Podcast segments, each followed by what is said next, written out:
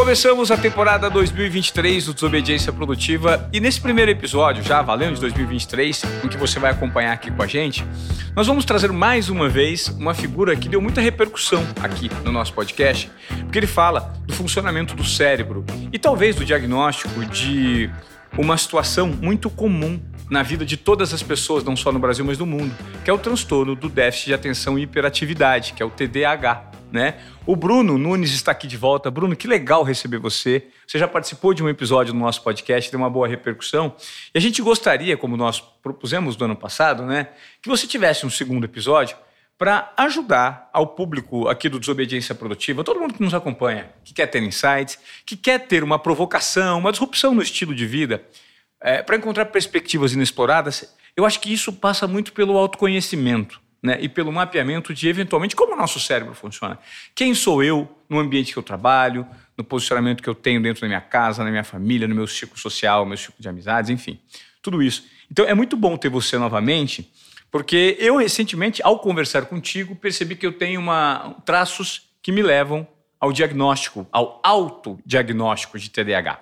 Né? E eu gostaria já, antes de deixar você falar qualquer coisinha, já te fazer essa pergunta. Hoje, o autodiagnóstico para esse transtorno do déficit de atenção e hiperatividade, ele é aceito do mercado? Bom, primeiro quero agradecer o teu convite. É sempre um prazer vir para cá falar com você, é. com você, com toda a tua galera aqui.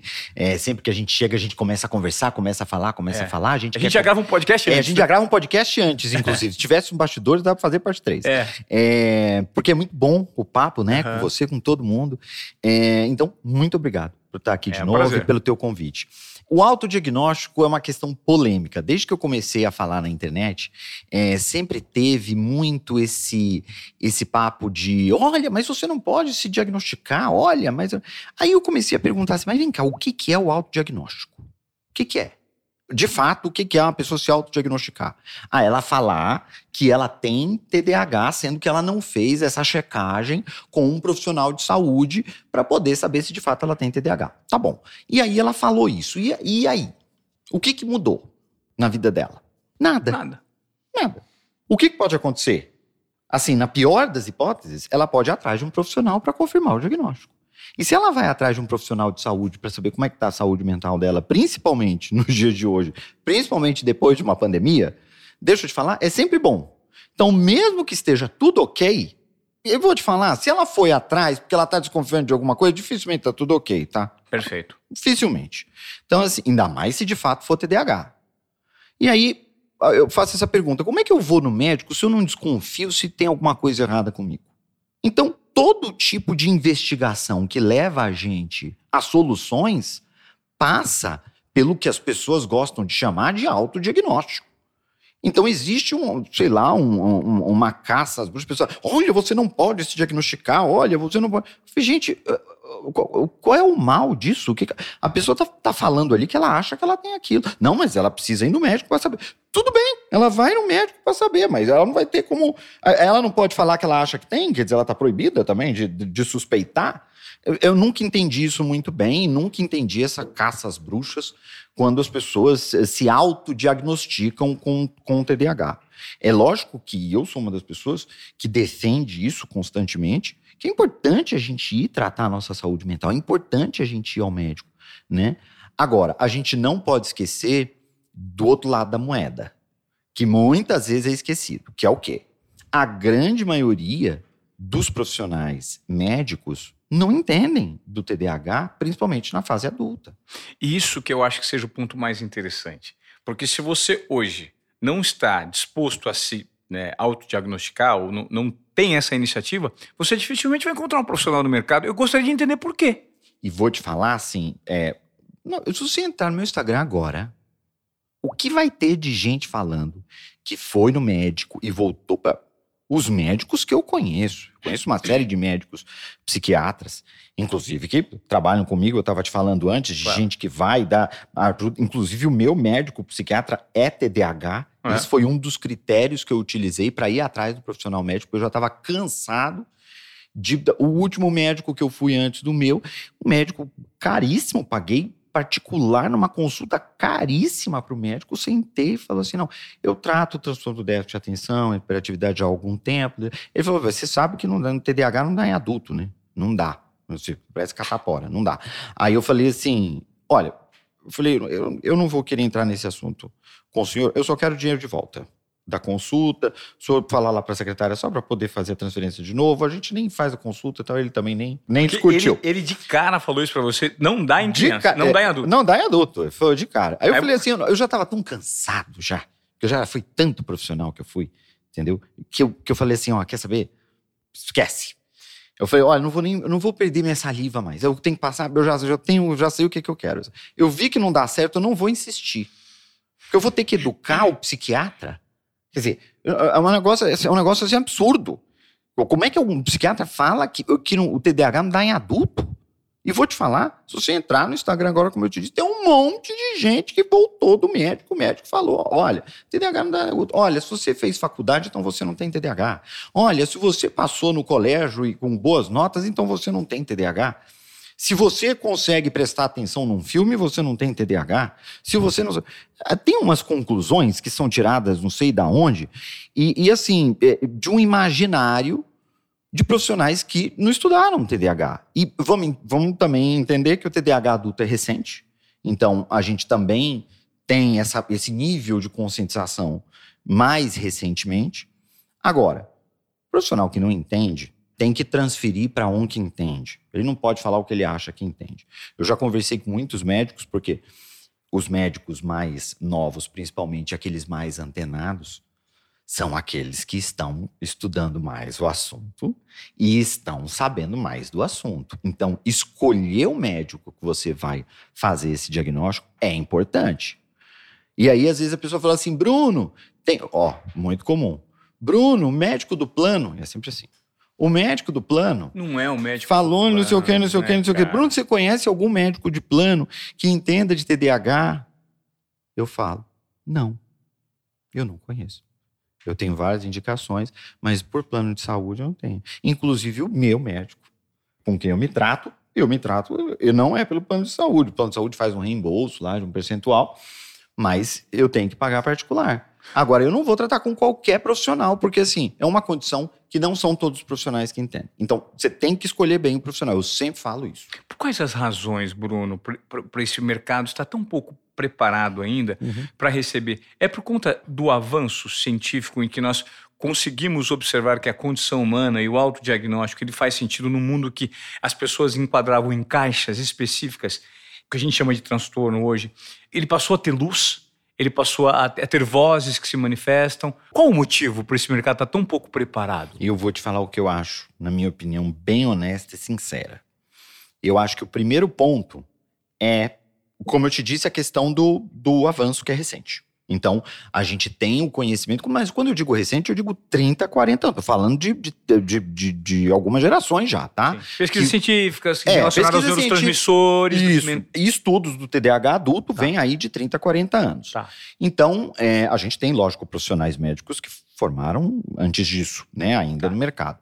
Agora, na minha opinião, além desse fator, ou seja, dessa desatualização desses profissionais com relação a essa condição, é um problema que quem é TDAH enfrenta na sociedade, no mundo e enfrenta consigo mesmo, que é o julgamento moral. Então, o TDAH, ele tem uma característica que faz com que a pessoa passe a se comportar de uma maneira pouco usual. Um TDAH que é majoritariamente desatento, por exemplo, ele pode ter, ser, é, ser tido como preguiçoso, desleixado, lento, então você. Pouco interessado, né? É. Não, ele não tem interesse em nada. É. Ele não gosta de nada. Isso daí. Aí o que acontece? Existe um julgamento moral. E não é incomum o paciente voltar do médico e assim, não, o médico falou que isso aí é só mesmo um déficit de, de, de vitamina, que o que eu preciso mesmo é ter iniciativa. Quer dizer, você está procurando ajuda médica, tem uma coisa errada, tua vida está num nível de disfuncionalidade que está estranho. Fala, não, é só você ter força de vontade. Gente, se o médico psiquiatra está falando um negócio desse, ele vai procurar quem? O médico psiquiatra, que é a pessoa que entende, tá falando um negócio desse ele vai sentir o quê? Eu tô completamente perdido. Tô perdido. tô perdido. É. Porque eu tenho que ter força de vontade. Tem uma coisa que o cérebro do TDAH pode vir a tirar de você, efetivamente, é esse negócio dessa força de vontade. Então, assim, coisas que são chatas, que são enfadonhas, que são complicadas e que às vezes vão estar no meio do teu caminho para atingir os teus objetivos, vão ser o impeditivo de você formar numa graduação, vão ser o impeditivo de você andar com o teu empreendimento, vão ser o impeditivo de você fazer uma série de coisas importantes na tua vida. Então, assim, o profissional, às vezes, que deveria ajudar é o que faz esse julgamento moral. Então, existe um julgamento moral de um problema que não é moral, de um problema que é neurobiológico. Perfeito. A condição majoritária do TDAH é genética. Você pegar meu pai, nossa, meu pai é um TDAHzão. Meu pai é muito TDAH. E a minha mãe briga com meu pai até hoje por conta dos TDAHs do meu pai. Ah, sei lá quantos anos que eles estão casados, porque eu não sou muito bom desse negócio de lembrar tempo. Mas são casados já há décadas e até hoje ela briga com ele. Eu falo assim, mas não adianta, porque é característico. Não adianta. É neurobiológico, é como é, você explicou. Não tem, né? assim, e ele também tem coisa que ele já ele arrumou a solução e tem coisa também que ele não quer solução também. É o direito dele também. Ele já tem lá seus 60 e poucos anos. É coisa que ele também não quer. Também é um direito dele também não querer resolver aquelas coisas.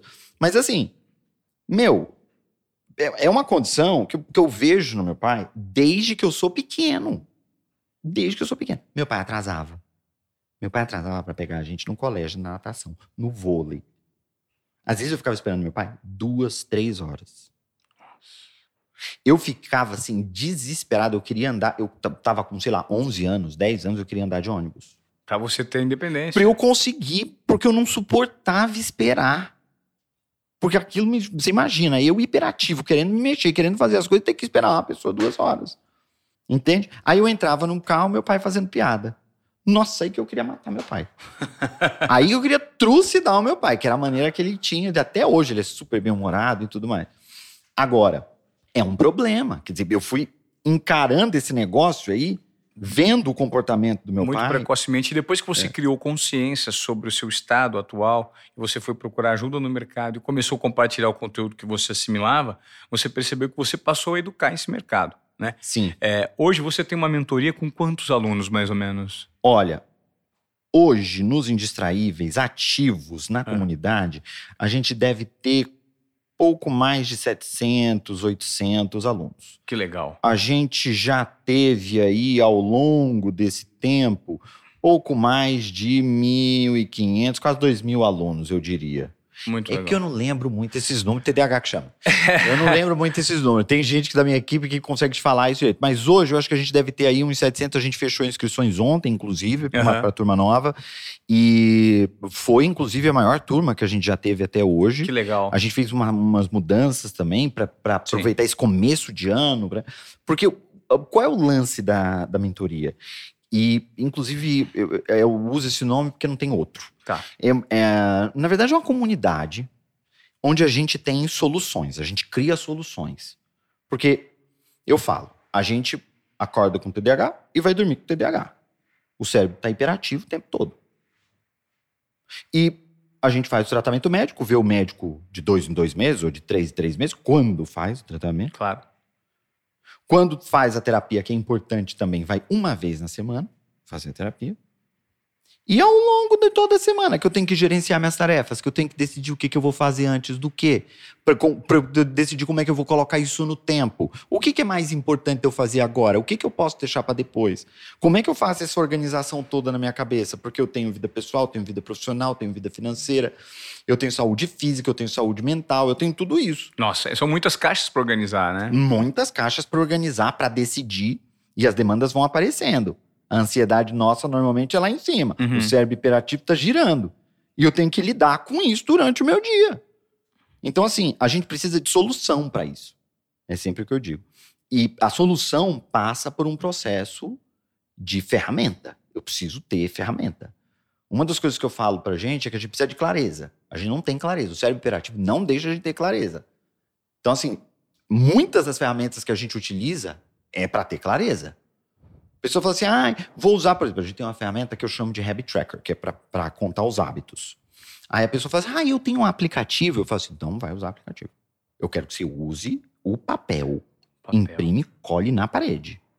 Ai, mas e por que o aplicativo é tão bonito, é tão lindo, tão maravilhoso? Você entrou no celular. Já era. Você não sabe o que você faz, você se Para, perde nesse universo. Você vai é. enganar quem? Eu?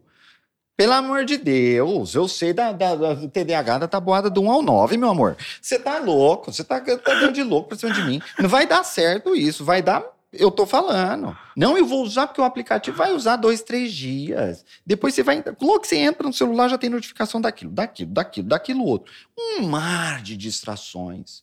Por isso que não vai funcionar. Mesmo na parede tem coisas que vai ser importante se você utilizar, de você mudar ao longo do caminho para funcionar. Analógico eu faço com o pessoal, lista de tarefas do dia, eu falo assim, lista de tarefas do dia, você vai fazer no dia. Você vai pegar um card e você vai colocar na lista de tarefas do dia no dia. E acabou o dia, você fez as coisas, você vai rasgar. No outro dia você vai fazer outra. Não porque tem um planner com uma agenda, toca fogo nesse negócio. Porque agenda para TDAH, olha, eu vou te falar, o que eu tive de agenda nessa vida. E começo de ano era uma beleza. Porque começo do ano, ah, dessa Bonitinho, vez eu vou é. usar aquela agenda, agenda de, de couro, tinha umas né, de couro bonita. Você ganhava umas de brinde, Exato. tinha um brinde bonito. Nossa, é. essa agenda que linda, vinha cheia, nova. Assim. É. Gente, não é feio, não é não chegava no carnaval. O que eu tinha de agenda eh, sem usar, planner, nossa, gente, que inferno esse negócio de planner. Falei assim, ó, não funciona assim. Teu cérebro não funciona desse jeito. Você quer colocar um cérebro hiperativo numa caixa dessa. E aí, hoje, o mais fácil e o mais orientado que você percebe que tem surtido resultados dentro desse grupo de mentoria seu são os formatos analógicos, por os mais simples possíveis que você tem que direcionar só atenção para aquilo que você está fazendo ali. Tem, tem que ser fácil, tem que ser prático. A gente tem um problema com motivação. Um planner você tem que levar para onde você vai. Você entra no teu carro de um lugar para o outro, você começa a ter um monte de ideia.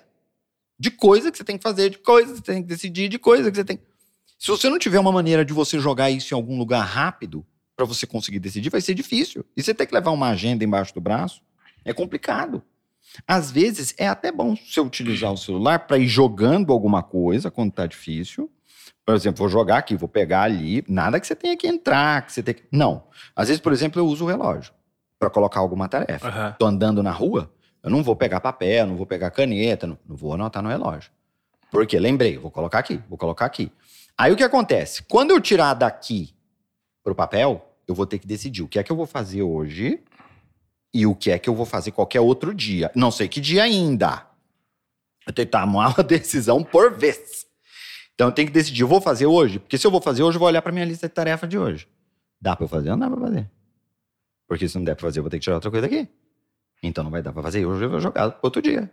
Bruno, mas acabou meu papel. Deixa eu te falar uma coisa. Se não cabe no papel, frente e costa, não cabe no teu dia. Não cabe, é verdade. Então, assim, limitação criativa. Se não cabe na, na, numa ficha, não cabe no teu dia, porque você vai achar aqui dentro que o teu dia tem 120 horas. mil horas. Horas. E aí você só vai colocando, vou fazer isso, vou fazer isso, vou fazer isso, vou fazer. E como você coloca também é importante. Normalmente a gente não é específico.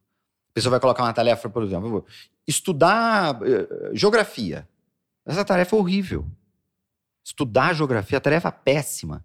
Você vai estudar o quê? Que livro? Por quanto tempo? Onde? Você vai fazer que exercício? Você tem que tomar todas essas decisões quando você olha para uma tarefa que chama estudar geografia. Você entende? Entendo. Você então, tem que ser o mais específico possível. Possível, porque você tem que pensar em todos os passos que você vai dar. Por quê? A gente associa a dor, isso é inconsciente. É como se tivesse um programa rodando lá no inconsciente. Uhum. Quando você olha estudar geografia, tem uma dor que você fala assim, ai meu Deus do céu, melhor fazer outra coisa aqui. Deixa eu ver o que tem aqui para eu fazer, que eu gosto mais de fazer do que, do, do que estudar, estudar geografia. Do que estudar geografia. Por quê? Porque lá atrás ele está falando, bom, eu vou ter que pegar alguma coisa, vou ter que saber onde que eu vou começar a estudar, qual é o lugar que eu vou estudar, como é que eu vou ter que sentar, eu vou ter que abrir um livro, eu vou ter que ficar lendo, ou eu vou ter que ficar fazendo resumo, ou eu vou ter que pegar, vou ter que pegar caneta para poder fazer isso, como é que eu vou fazer? Tem um monte de decisão que eu tenho que tomar, não é simplesmente vou estudar. É. Estudar não é uma decisão única. Eu vou estudar. Estudar é. envolve outras mini decisões. Mini, mini decisões. É. Então, o teu cérebro aqui atrás, ele tá pensando tudo. Lembra, o nosso cérebro é hiperativo. Mesmo que fisicamente a gente não seja hiperativo, o cérebro é. O que que é a paralisia TDAH? Todo mundo fala. A paralisia TDAH é o meu cérebro ele começa a me falar tanta coisa que eu tenho pra dizer. Tanta coisa. Eu não tenho clareza de nada. E ele fica. Sabe aquelas slot machines que você tem que você fica girando? Ele fica falando tudo isso pra você. E você tem que fazer o quê? Sei lá o que, que eu tenho que fazer. O que, que é mais importante? Por Sei onde eu lá. começo? Sei lá. Não Você, você parece estar no meio de um tiroteio, você não Não. sabe onde vem um tiro. Ex- Exatamente. O que, que você sente? Só a dor, né? só. Eu tenho que fazer isso, eu tenho que fazer aquilo, nossa, aquilo, nossa, eu tenho que fazer, nossa, banco, nossa, tem que fazer, nossa. Aí, aí deixa eu correr aqui para pegar um- uma coisa que eu gosto de fazer. É Deixa eu isso. fazer isso aqui, isso aqui que é bom, isso aqui, que eu- peraí, deixa eu vir aqui e deixa eu dar uma relaxada nisso aqui, isso aqui eu gosto de fazer, isso aqui, isso aqui me dá, me deixa bem. Isso aqui, e pode ser qualquer coisa. E aí você fica entorpecido e joga pra debaixo do tapete aquele monte de tarefa bagunçada que você não conseguiria. E daí aquilo só vai se acumulando. Exato. E às vezes essa fonte de dopamina, eu falo, né? Ela pode ser safada. Pode ser aqui, ó. A pessoa fica horas No celular. no feed. O cérebro dela tá falando assim: você tem que estudar, você tem que fazer aquela transferência, aquela conta tá atrasada, aquele e-mail que chegou, você tem que procurar porque você não achou, a sua caixa de e-mail tem um monte de e-mail para responder, que tá desde três meses, dois meses.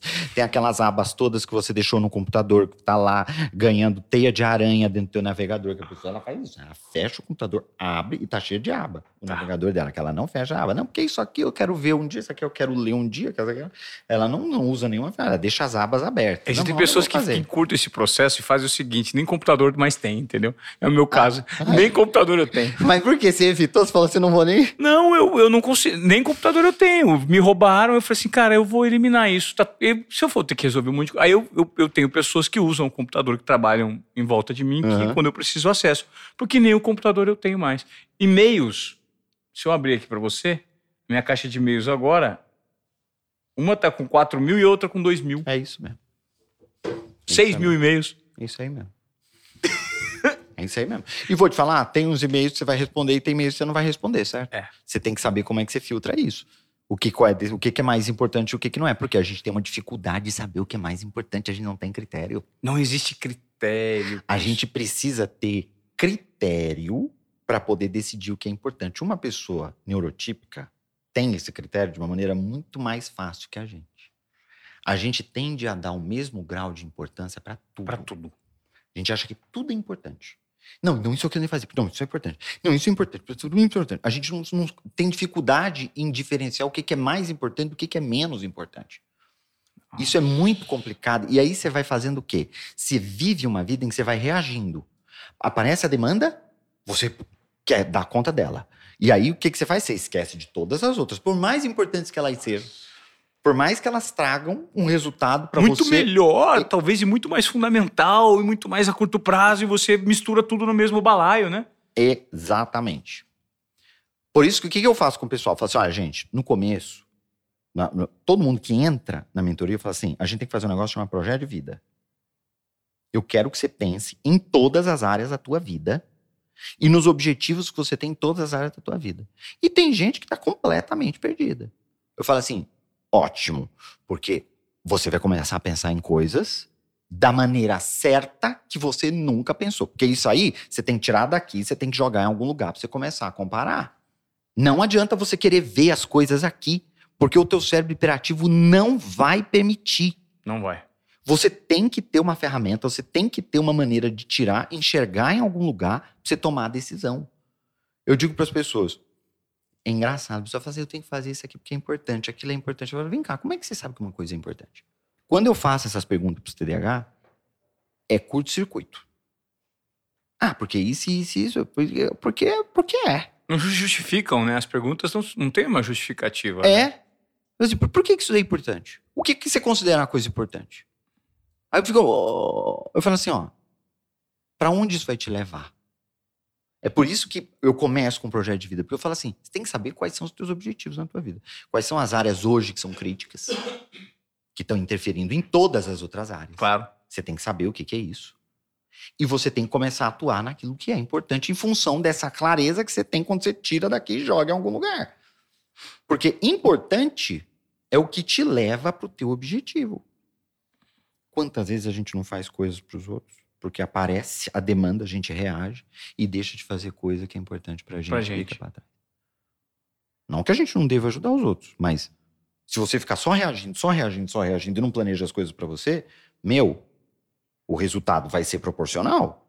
Cara, é muito interessante o que você está falando, Bruno, porque as pessoas que acompanham aqui o Desobediência Produtiva, eu acho que se você está até aqui nesse momento dessa conversa do segundo episódio, é porque você deve ter encontrado alguém que é assim ou se auto-reconhecido, autodiagnosticado com né, o TDAH. E aí, a gente estava falando sobre as razões as dificuldades por não existirem ainda é, profissionais preparados no mercado para dar direcionamento, diagnóstico para as pessoas. E aí as pessoas acabam sentindo essa dor. Você está falando das ferramentas que você usa na sua mentoria, né? Para ajudar e facilitar. E por isso que está mais uma vez aqui no Desobediência Produtiva. Porque como é um assunto que ainda tem muita sombra e as pessoas não sabem como conduzir, não sabem o psiquiatra que buscar, é, não sabe que tipo de tratamento recorrer, que medicamento tomar. Então, existe um terreno muito eh, nebuloso nisso tudo. Então, a gente quer gerar consciência para você que se que, que, que eventualmente aí se, se, se identificou com todas essas questões que estão sendo faladas. Eu me identifiquei muito com o Bruno, por isso esse convite e esse meu interesse, inclusive, maior para saber qual que é o direcionamento que eu dou para a minha vida, para essas caixinhas de organização que a gente precisa ter. E nesse mercado super complexo em que as pessoas têm dificuldade, o que, que você orienta o passo a passo? Legal, não tem médico. É difícil encontrar médico. Uhum. A sua mentoria, sim, a gente já está fazendo não uma propaganda direcionada, mas assim, é um- uma questão de utilidade pública, uma prestação Sim. de serviço para o público mesmo. Sim, sim. É você, enquanto profissional, Sim. se propor dentro do estudo e conhecimento que você tem que compartilhar para facilitar a vida das pessoas. Quais são os outros caminhos? Vamos tentar dar agora Uhum. uma- um passo a passo para facilitar a vida dessas pessoas. Sim. Né? Sim, Porque esse é o nosso objetivo aqui, é facilitar. Pô, a sua mentoria ela ainda está aberta, como que ela funciona? Se não, sua mentoria, as pessoas eventualmente não têm como pagar. Uhum. Legal. Qual que é o próximo passo? Como é que a gente vai dar, digerir o máximo possível para facilitar você que está acompanhando a desobediência produtiva agora? Sua vida, né? Perfeito. Primeiro de tudo, e eu, eu recebo muito essa pergunta. A pessoa fala assim: Bruno, eu não tenho dinheiro para mentoria, eu não tenho dinheiro para tratamento médico, eu não tenho dinheiro para ainda mais para um médico particular, tudo, né? No claro. país que a gente vive, perdão, é, é muito difícil para as pessoas. Então tem gente que sofre muito com isso. Sim. Eu falo assim: olha, é importante você começar por aquilo que é o mais importante. Primeiro de tudo, você tem que começar pelo que é mais importante. E o mais importante não é a medicação. O mais importante não é a minha mentoria. O mais importante não é a terapia. O mais importante é o autoconhecimento. Olha que legal. É a, é a coisa mais importante. É o despertar para isso, né? Isso. É você, primeiro, entender quais são os desafios que você enfrenta, você ter clareza sobre isso, escrever ajuda. E ó, tô te falando tudo que todo mundo pode fazer de graça. De graça. Você escreve sobre os teus desafios, lista os teus desafios. O que, o que, que você está tendo dificuldade na vida? Começa a enxergar isso. Então, isso ajuda você a entender da tua realidade hoje. Segundo, estuda sobre TDAH. E aí, o que eu coloco de conteúdo gratuito nas redes não tá no gibi. Legal. Todo dia tem corte, eu falo sobre questões específicas, mais do que isso, falo sobre soluções. Quanto, porque isso foi o que eu fiz, Ivan. Eu comecei a estudar o transtorno, entender o, como o meu cérebro funcionava e começar a testar soluções, porque quando eu descobri o TDAH, eu era estudante de engenharia. Eu mal tinha dinheiro para pagar a consulta do médico. E eu saí com o médico a primeira vez que eu fui, uma médica, na verdade, doutora Cris, com receita para seis remédios. Cinco eram tarja preta. Nossa. Porque a minha situação mental tava braba. Eu tive que pedir ajuda para poder comprar os remédios. Porque era muito remédio naquela época. E assim, sou- e não era, ó, nem pro TDAH eu tava resolvendo naquela hora. Que a gente começou a fazer tratamento mesmo para TDAH só depois.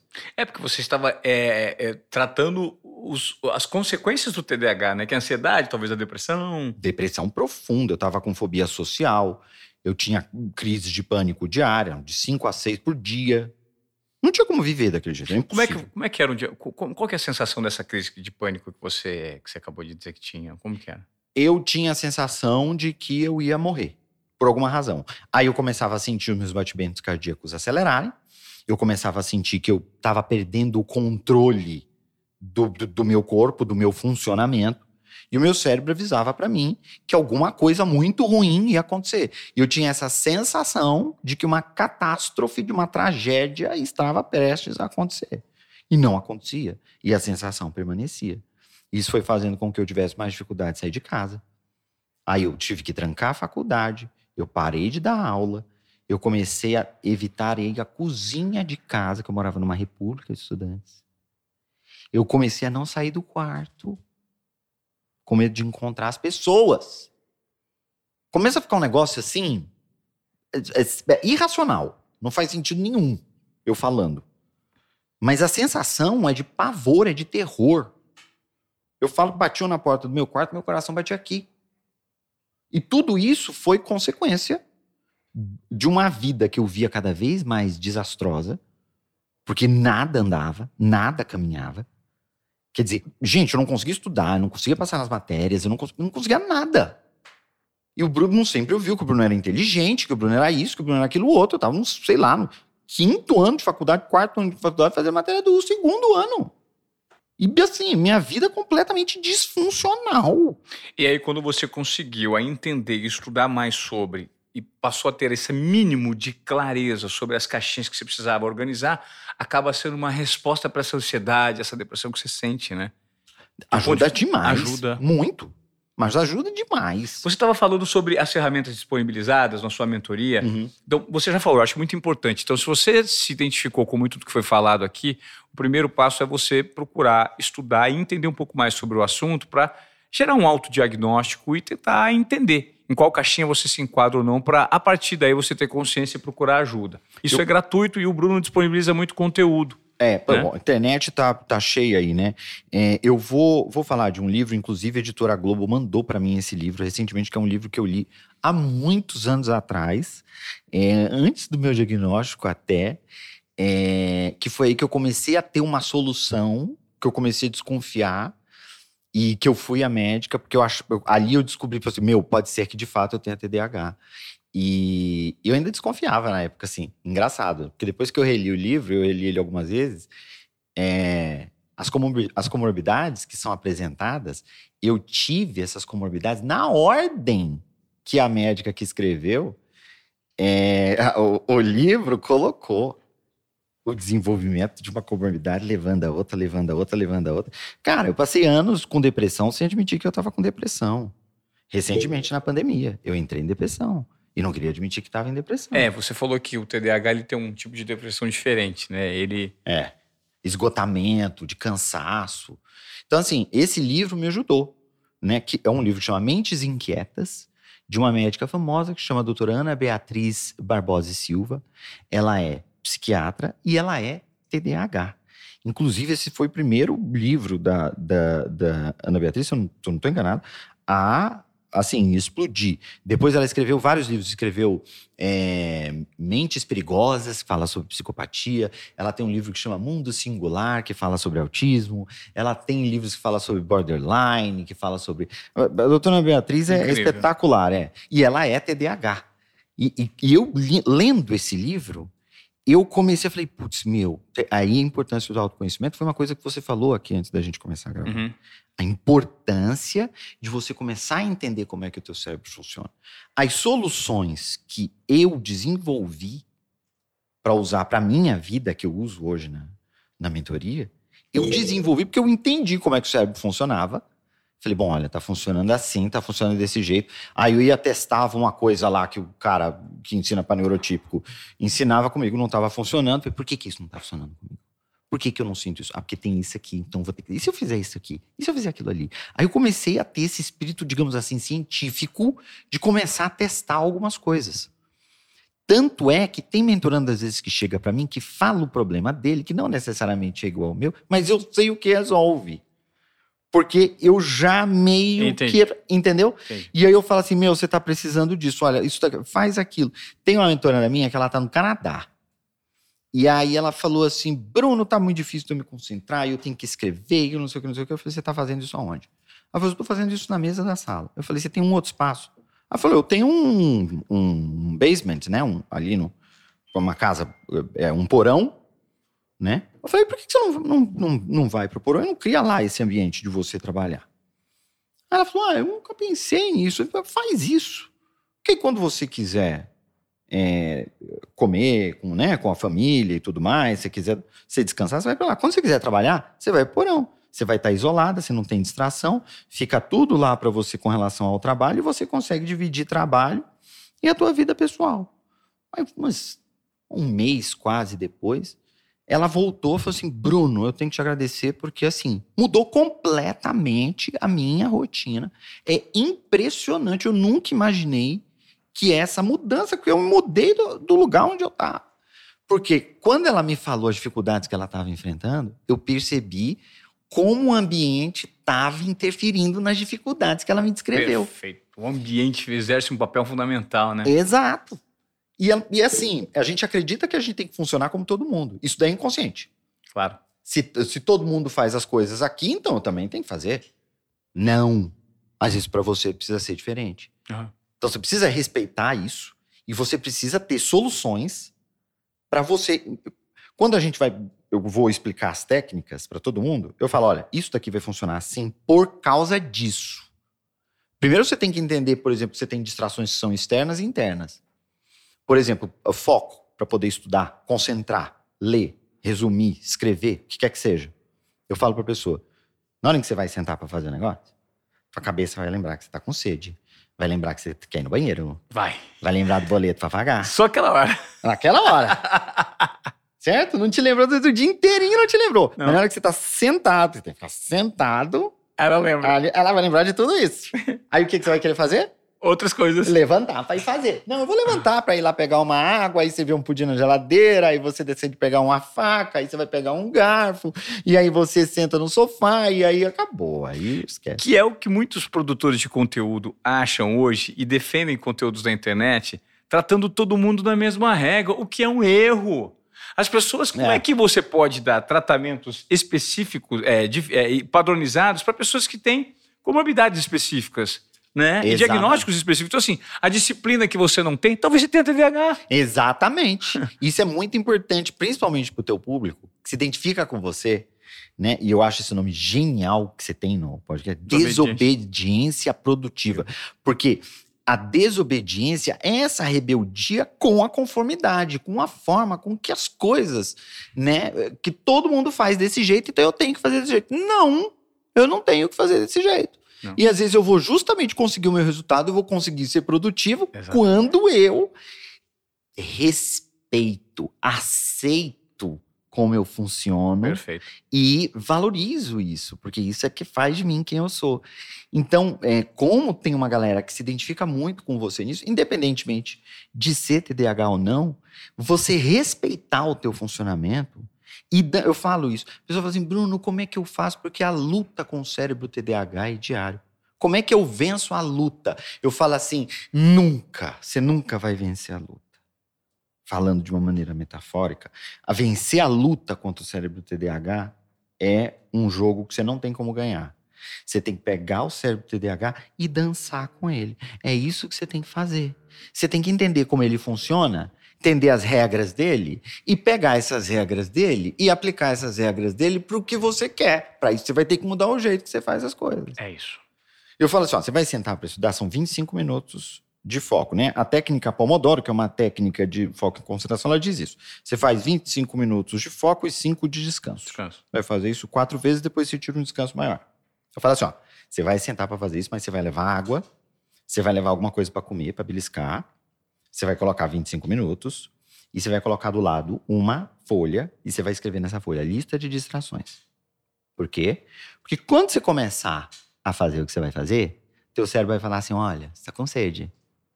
E aí você começa a pensar assim, nossa, se eu não for pegar água agora, eu vou esquecer.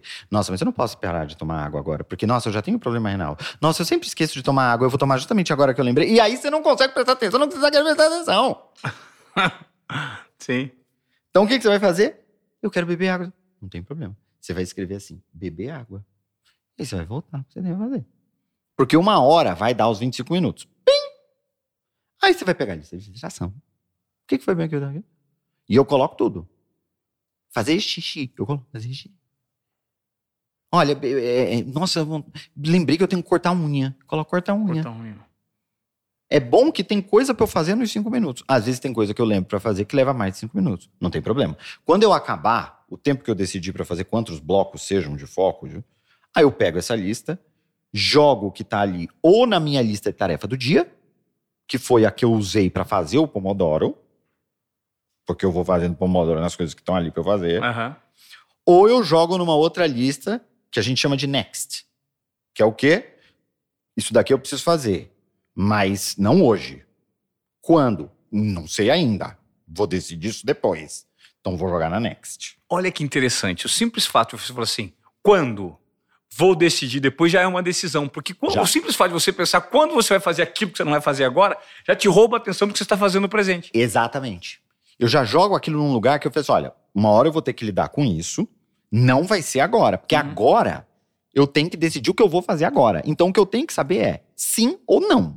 Não é assim, ah, vou fazer isso, quando que eu vou fazer isso? Ah, deixa eu entrar na agenda. Ah, deixa eu ver quando é que dá. Ah, deixa eu ver como é que é o melhor horário. Ah, deixa eu ver. Que... Se toda a ideia que você tiver de coisa que você tem para fazer, você parar tudo o que você tá fazendo para você decidir quando que você vai ter que fazer isso, vai ser um inferno. Vai ser um inferno. Não tem como. E vou te falar, às vezes tem coisa que a gente coloca na Next. Eu já percebi isso com os mentorandos, isso acontece comigo. Que depois eu olho e falo assim, nossa. Isso aqui não é nada. Eu ia fazer isso mesmo. Ai, que bobagem. Nossa, ideia. E na hora que eu tive a ideia, eu achava que aquilo assim, nossa, Prioridade. eu tenho que fazer isso. Não vou colocar aqui, porque uma hora eu vou fazer. Depois eu li e falei, nossa, que bobagem, não tem nada a ver isso aqui. Não, não, não vou fazer isso não, perder meu tempo com isso aqui não. Agora, eu enxergo isso depois, porque na hora que eu tô no, no ímpeto, eu falo isso pro pessoal.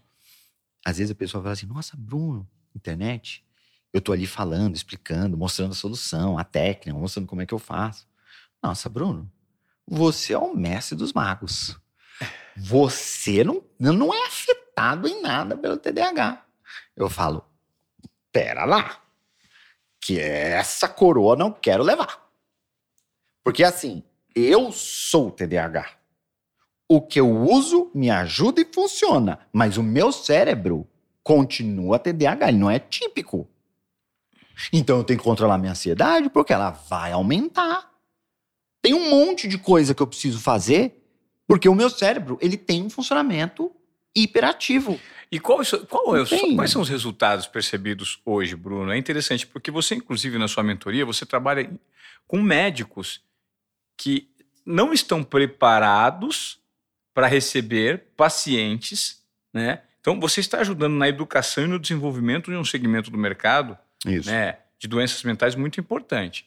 Quais são os resultados que você tem percebido, não só com os profissionais, que você ajuda a orientar outras pessoas, uhum. mas também as pessoas que têm um resultado no, no, no curto e no, no, médio prazo ali, e o resultado que você sente ao utilizar essas ferramentas que você mesmo criou para né, ter uhum. esse ordenamento mental. Uhum. É muito bom, a satisfação é boa? É, a mentoria tem muitos médicos tem psicólogos. Eu diria que tem até mais médico que psicólogo na mentoria. Uhum. Professores, psicopedagogos.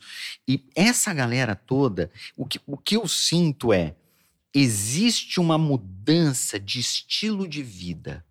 E eu acho que é, a minha contribuição, e aí eu tô te dando a minha opinião, é, a minha contribuição é justamente no sentido de fazer com que eles tirem o julgamento moral de cima do TDAH e aceitem esse cérebro, porque até para se aplicar uma ferramenta, uma técnica, você tem que se aceitar. Claro. Porque se você vai fazer uma coisa de uma maneira não muito usual, você vai parecer diferente. E diferente pode ser diferente bom ou pode ser diferente ruim. E se você tá inseguro, você não quer parecer diferente e ruim. Não. Tem um tempão. Não sei se eu já contei isso pra você. Tem um tempão que eu queria comprar um óculos. Que ele é um óculos é, de sol. Que ele, ele. Normal, óculos de grau, porque eu uso óculos de grau. E aí você faz assim, com óculos tá. de sol. E aí você quer. Entrou no, no sol, na rua. Pumba. Aí você. Pronto, só virar aqui. Claro. E aí, quando você está dentro de um local, né, fechado e tal, você levanta. E aí ele fica com o negócio levantado aqui. Você fica parecendo um cientista maluco, mas eu não preciso ficar carregando óculos de sol comigo. E aquele negócio daquele clip-on pra mim não adianta, porque o clip-on você tem que pegar. O clip-on você vai tirar o negócio, você vai colocar onde o negócio? E eu tenho até essas duas Você tem que ter a case. Aí pega a case, tira a case, coloca a case, aí vai não sei o quê, aí põe, tira. Você, você vai entrar no lugar, você vai sair no lugar. Meu Deus do céu, eu tenho que saber onde é que eu vou colocar os óculos escuros. Nossa, me dá preguiça. Já falo, não vou levar óculos escuros. Eu vou sair de casa sem óculos escuros. Eu, não se eu te falar que eu saio na chuva, eu não levo guarda-chuva. Porque eu sei que eu vou deixar em algum lugar, porque eu sei que eu vou. Então, assim, eu, aí eu pensava, não vou, porque é muito esquisito esse óculos. Muito esquisito. Muito esquisito. Aí, recentemente, eu comprei os óculos. Não estava nem achando em algum lugar, tive que achar na internet. E aonde eu vou, o pessoal olha, não sei se as pessoas são irônicas, mas as pessoas chegam e falam assim: Nossa, que bonito o seu óculos, que legal o óculos. eu fico pensando assim, gente, se elas soubessem a razão pela qual eu comprei esses óculos, e elas achando que eu tô no estilo, eu tô querendo facilitar a minha vida para não esquecer os óculos. Então o que, que eu faço? Eu deixo ele pendurado. Claro. É isso. Então, assim, é, eu tô te dando esse exemplo porque eu precisei de coragem para falar assim: se tiverem achando que eu sou louco, dane-se. Eu não quero mais ter que ficar correndo lá quando eu saio do crossfit, aí tem que correr no negócio, e aí aquele sol em cima de mim e tal. Eu falei, um óculos de sol agora ia dar. Entendeu? Aí eu falei, não, chega, eu vou comprar, principalmente por causa da atividade física. E eu uso eu constantemente o negócio. Então, é uma aceitação. Até para isso eu precisei aceitar. Claro. Entende? Claro. E falar assim, meu, se, se acharem que eu sou louco, não tô nem aí. Mas, mas é fruto desse processo de aceitação. Até pra gente usar uma solução, a gente precisa se aceitar. Então eu acho que é, esses profissionais que estão ali, né, que, que, que, que, estão passando pela mentoria, que são mentorandos, eu acho que a maior contribuição que eu dou pessoalmente é essa. Principalmente médicos. Porque é, existe uma espécie de necessidade de ter que passar por uma presunção de que porque ele é médico, ele deveria saber lidar com isso.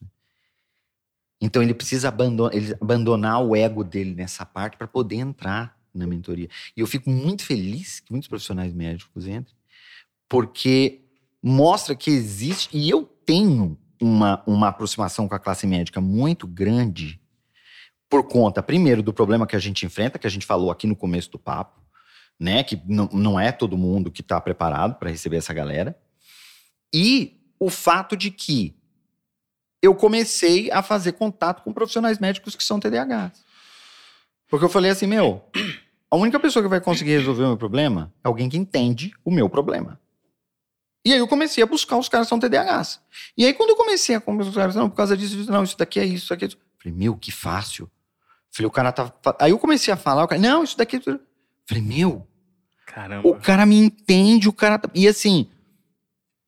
Nossa, meu Deus. Foi assim um peso que eu tirei das costas. Tanto é que o meu médico psiquiatra, ele também é terapeuta. E ele é meu médico e meu terapeuta. terapeuta. Porque ele é terapeuta de esquema. Entendi. E ele faz as duas coisas. E, e ele é TDAH, então, meu, nossa, mas assim, eu, o que eu evoluí com ele nos últimos dois anos. Que legal. Eu não consegui em 18. Que incrível. Com, com, com todos os médicos pelos quais eu passei na minha vida. Porque existe uma identificação muito forte. Então. É uma convergência de propósitos também, né, cara? Num terreno muito pouco explorado na sociedade, que você percebeu um nicho muito forte, Total. né? Total. Que você pode Total. ajudar muitas pessoas, né? Hum, é total. Se você vê o tanto de médico que me segue, Sim. O que eu converso com o médico que quer fazer live, que quer fazer as coisas. Hoje mesmo, vindo para cá, eu estava conversando com um que é TDAH e normalmente eu dou preferência para esses casos. É. Por... Inclusive para os entrevistadores de TDAH também. Inclusive também. Você sabe que no último que nós gravamos aqui, eu pedi para o pessoal, inclusive eu poderia ter feito essas perguntas antes, mas isso é um, uma técnica para fazer o pessoal acompanhar o podcast. Se você é TDAH e você está percebendo por meio das pistas dadas aqui, né? Que você está gerando seu autodiagnóstico, criando consciência sobre esse problema. A gente fez no episódio anterior com o Bruno a possibilidade, a provocação para você fazer aí uma pergunta ou não. E surgiram duas aqui. Uma do Enio Lira Fonseca, que ele pergunta o seguinte: Eu gostaria de ter um esclarecimento de quais estratégias usar para extrair o melhor de um colaborador que seja diagnosticado com esse tipo de distúrbio no ambiente de trabalho. Pô, eu, eu imagino que é tão difícil você diagnosticar no ambiente pessoal no ambiente de trabalho é mais complexo ainda, né? Às vezes, as pessoas percebem. Se a pessoa entende do TDAH, uhum. Que, ou seja, se você tem as pessoas que estão ex- externamente olhando o comportamento, se é uma pessoa que entende, fica mais fácil, às vezes, dela, Dela apontar, né? dela identificar do que a pessoa que é TDAH se não entende. Foi o que aconteceu Então, comigo. Exato. Falei assim, vem cá, será que não tem um negócio aí que tá... Peraí, tem algumas coisas que estão batendo. Entende? Então, Legal. às vezes, isso pode acontecer. Pedir ajuda externa. É, mas é raro. Porque, assim, é, é raro, porque a pessoa tem que entender do transtorno. Quando você tem empresas que são, digamos assim, mais conscientes com relação à neurodiversidade, aí isso pode acontecer com mais facilidade, porque tem palestra. Inclusive, eu vou falar sobre TDAH em algumas empresas, como diz o Bruno, vem aqui e explica um pouco de como é que é, como é que a pessoa pode, justamente no sentido de ajudar os colaboradores Claro. a buscarem um diagnóstico Uhum. né? Eu sempre busquei falar do TDAH que ninguém fala. Esse, sempre foi o meu objetivo. Falar das consequências do TDAH que ninguém conta. Ah, é o desatento. Ah, é o hiperativo. Eu falo do TDAH que fica depois do banho com a toalha, sentado na cama olhando para a parede. Esperando a hora dele se atrasar para começar a se arrumar. Esperando a hora dele, Dele se atrasar. para arrumar. Porque atrasar, atrasar faz parte do processo. Fa- ex- está. exatamente. Porque atrasar é uma ocupação. Esse- Não é? Eu. Atrasar, mandei a gente impera- imperativo, cara. Cara, a gente tem que ficar. Se eu for fazer alguma coisa, se eu não tiver atrasado, eu falo assim, qual que é o sentido de fazer isso? e, é, e é automático. O cara tá sobrando tempo, então não tem motivação. né? É bem isso mesmo. E aí, quando, por exemplo, você vai chegar adiantado, você começa a imaginar assim: Nossa. vou chegar adiantado, o que, que eu vou fazer? Exato. Eu vou ficar lá parado. Eu vou ficar agoniado. Já você já começa a sentir por antecipação, sofre por antecipação da espera. Exato. Entendeu? Então aí você fala assim: não, não, deixa eu ficar aqui, porque eu aproveito e faço alguma coisa, mesmo que você não faça nada. mesmo que você não faça nada, entendeu? Mas pelo menos você espera pra você se atrasar. Espera. Entende? Eu falo, eu falo direto, meus amigos. Meus amigos ficam bravos, falam assim: Bruno, você já saiu de casa? Eu falei: não, tô esperando pra eu me atrasar ainda, que tá no horário, né? Que eu não tô... Ai, Bruno, eu preciso definitivamente fazer parte da sua mentoria, cara. Depois, Você tá convidadíssimo. A hora que você depois, quiser, depois dessa, desse Depois- segundo episódio. convida meu convidado. É, eu tenho uma outra pergunta mundo. aqui que foi mandada é, para um outro ouvinte do Desobediência Produtiva, que é o Renato Garrido. Sem querer te interromper, já te interrompendo. A É. gente respondeu a pergunta? Não. Olha, tá vendo? Jo- Tem, ó, Giovana tá ali pra. Não É. terminamos de responder. Então, o esclarecimento de quais estratégias usar para extrair o melhor de um colaborador que seja diagnosticado eventualmente no ambiente de trabalho. Uhum. Então, aí, primeiro de tudo, se ele foi diagnosticado, como é que você vai extrair o melhor dele? O melhor dele com relação a quê? Porque ele vai fazer uma série de coisas. E lógico que o TDAH vai fazer com que determinadas coisas para ele sejam mais difíceis do que outras. Em geral, o TDAH tem problema com falta de motivação. Então, você descobrir coisas que ele gosta de fazer sempre vai fazer com que ajude ele a produzir mais. Quando ele está fazendo alguma coisa que ele não gosta de fazer, a tendência é que o nível dele de produtividade caia. Eu vou te fazer uma pergunta, eu acho que um pouco capciosa. Porque às vezes o TDAH, até descobrir o que ele gosta de fazer, ele tem dificuldade. Tem, tem, tem. O que, que você gosta de fazer? Eu não sei. Tem, Eu gosto de fazer um monte de coisa, eu não sei o que eu gosto de fazer. Tem. Não é? É difícil. É difícil, sabe por quê? Porque eu gosto de fazer um monte de coisa. E quem gosta de fazer um monte de coisa. Não gosto de fazer nada. É. A pessoa fala assim: ah, não, eu gosto de tudo. Exato. Quem gosta de tudo não gosta de gosta nada. Então, assim, é, como, é que, como é que ele descobre? Primeiro, quando ele começa a dar resultado. Então, assim, às vezes ele não vai saber. Mas às vezes o chefe dele vai saber. Eu vou te falar, na minha equipe, tem gente que fala assim: ah, eu adoro falar com as pessoas. A pessoa acha que gosta de falar com as pessoas. Ela não gosta. Ela acha que ela gosta, mas ela não gosta. Aham. Porque eu percebo muito bem quando ela está fazendo uma determinada tarefa e quando ela está fazendo a outra. Ah, o estímulo externo, a observação externa faz a diferença. É, é, é. E eu falo assim: não, olha, bora fazer, co- começa a fazer isso aqui, começa a fazer aquilo ali, começa a fazer aquilo ali. E aí a pessoa vê que ela começa a produzir mais fazendo aquilo. Que ela começa a fazer mais, ela começa a trazer mais resultado fazendo aquilo. E ela fala assim: nossa, não é que eu tô fazendo isso aqui, tá funcionando mesmo e tal. E assim, eu vou percebendo um pouco mais no resultado do que no que ela fala. Porque ela não tá enxergando com clareza. Perfeito. Ela não enxerga com clareza. Como eu tenho dificuldade de enxergar clareza comigo. Eu Claro. preciso utilizar a técnica, a ferramenta para ter clareza. Agora, eu do lado de fora, olhando para o resultado dela, eu consigo ter uma clareza que ela não tem. Incrível. Entende? Total. Então, assim, é, é importante ver o resultado. Ah, e aí, às vezes, você muda, põe a pessoa para fazer uma outra coisa. É, normalmente, tarefas que são mais criativas, entende? Que tem mais esse processo de gerar ideias. Não é uma regra. Aham. É.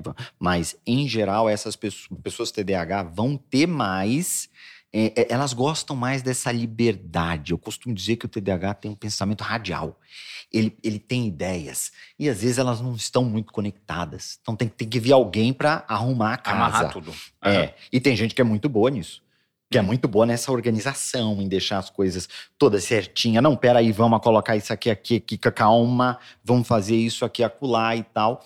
E quando você tem uma pessoa que gera, que gera as soluções e outra que organiza, aí a parceria funciona bem. Legal. Mas resultados, então, é a resposta que você deu. De repente, observar quais são os resultados para apontar o que essa pessoa pode fazer e que ela está fazendo com mais prazer, com mais entrega e, eventualmente, ela não mapeou e dar direcionamento para isso. Exatamente. Exa e normalmente o gestor ele sabe disso. Normalmente ele percebe onde é que a pessoa tá tá dando mais resultado. É lógico que às vezes em função do escopo, né, da- do, do cargo.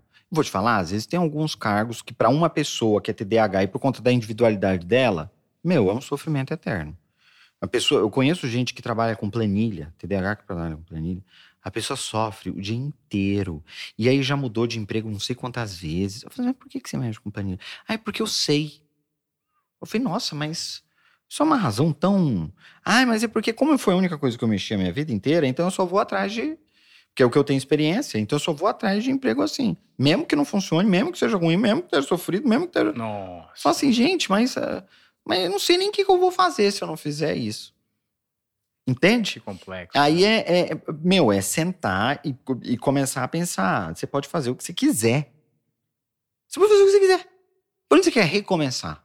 Não tem ninguém mandando em você. Você não é obrigado a mexer com ele. Por que, que você tá sofrendo? Não, porque eu sei. Não, eu sei que eu tô sofrendo, então deixa eu continuar sofrendo.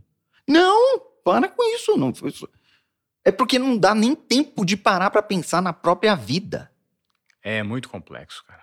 Entendeu? Eu vou só reagindo. Eu vou só reagindo. Eu não planejo, eu reajo É. às demandas. Não, pra sair desse emprego, eu preciso de outro.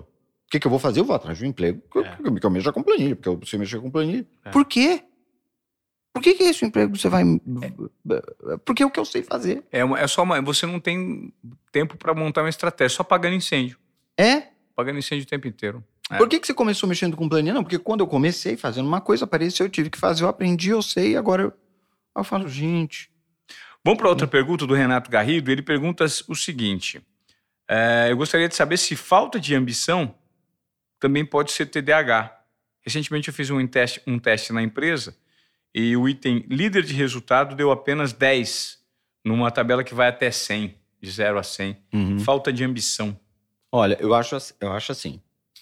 Existem várias coisas que podem levar uma pessoa a chegar a um comportamento que seja identificado como falta de ambição. É, agora, eu diria que quando a gente está falando de falta de ambição, ou seja, de vontade, de gana para alcançar algum objetivo, a gente tem um quadro mais depressivo, que pode estar relacionado ao TDAH ou não, do que necessariamente ao TDAH. Normalmente o que pode acontecer com o TDAH é o seguinte: ele tenta tanto, tem uma hora que ele desiste de tentar. Aí fala: não, vou, não, não quero mais, não vou nem começar, porque eu sei que eu não consigo, eu sei que não vai dar. Ou pode ser que ele tente tanto e uma hora ele pega em grana também, né? Sim, Que é assim, é, é uma é persistência tão grande, fala assim, não, agora eu consegui. é. É agora assim, encaixei. é de uma, eu costumo dizer que normalmente quem é TDAH tem uma resiliência assim quase patológica.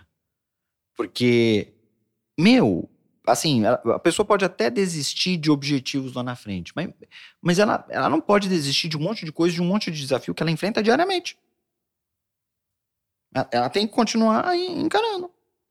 E às vezes do mesmo jeito, e às vezes sofrendo do mesmo jeito. Com sof- vai com sofrimento E eu mesmo. vou de novo, e eu vou de novo, e eu vou de novo, e eu vou de novo. Então, assim, é, às vezes tem coisas mais lá na frente, que isso a gente pode chamar de ambição, que às vezes a pessoa olha para a situação dela hoje, ela fala, meu, eu já tô tão na lama que pensar nisso aí, porque quem é TDAH tende a sonhar, fantasiar. Nossa, eu vou fazer isso, eu vou fazer aquilo é aqui dentro, tudo é maravilhoso. É. Aí começa a ver dopamina.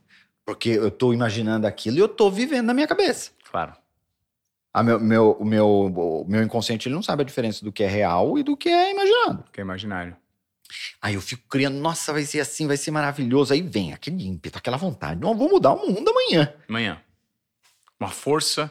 Nossa. Primeira coisa que você tem que fazer é ir no banco.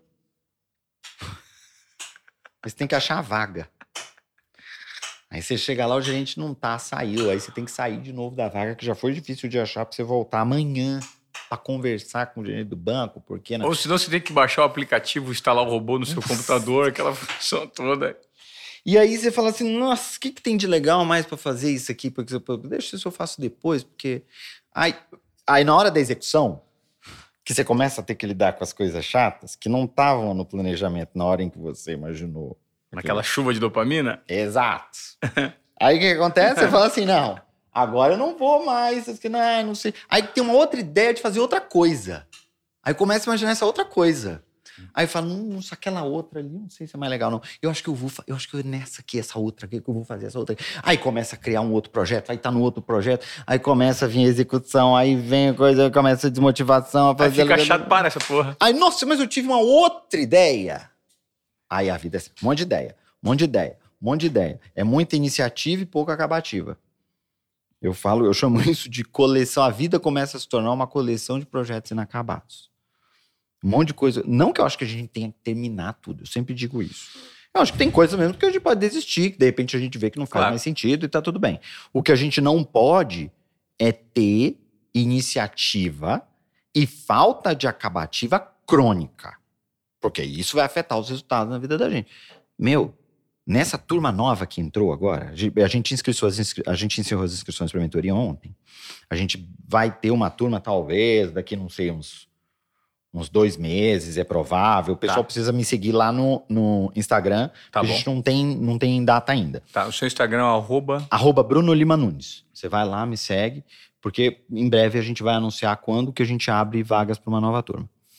E teve uma moça que falou assim: olha, eu, eu comecei uma faculdade, é, não consegui terminar, me desmotivei, parei no segundo ano.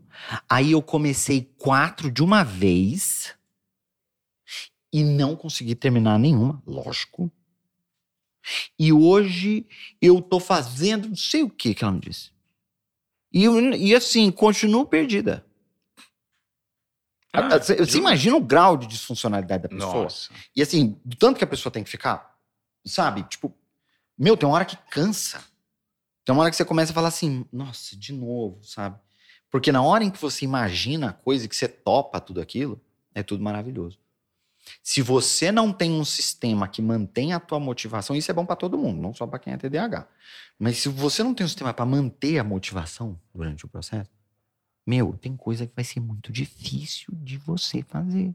E aí você vai Fracassar. desistir, vai desistir e vai querer uma nova ideia, não porque aquela ideia é melhor, não porque ela faz mais sentido, mas só porque ela é nova.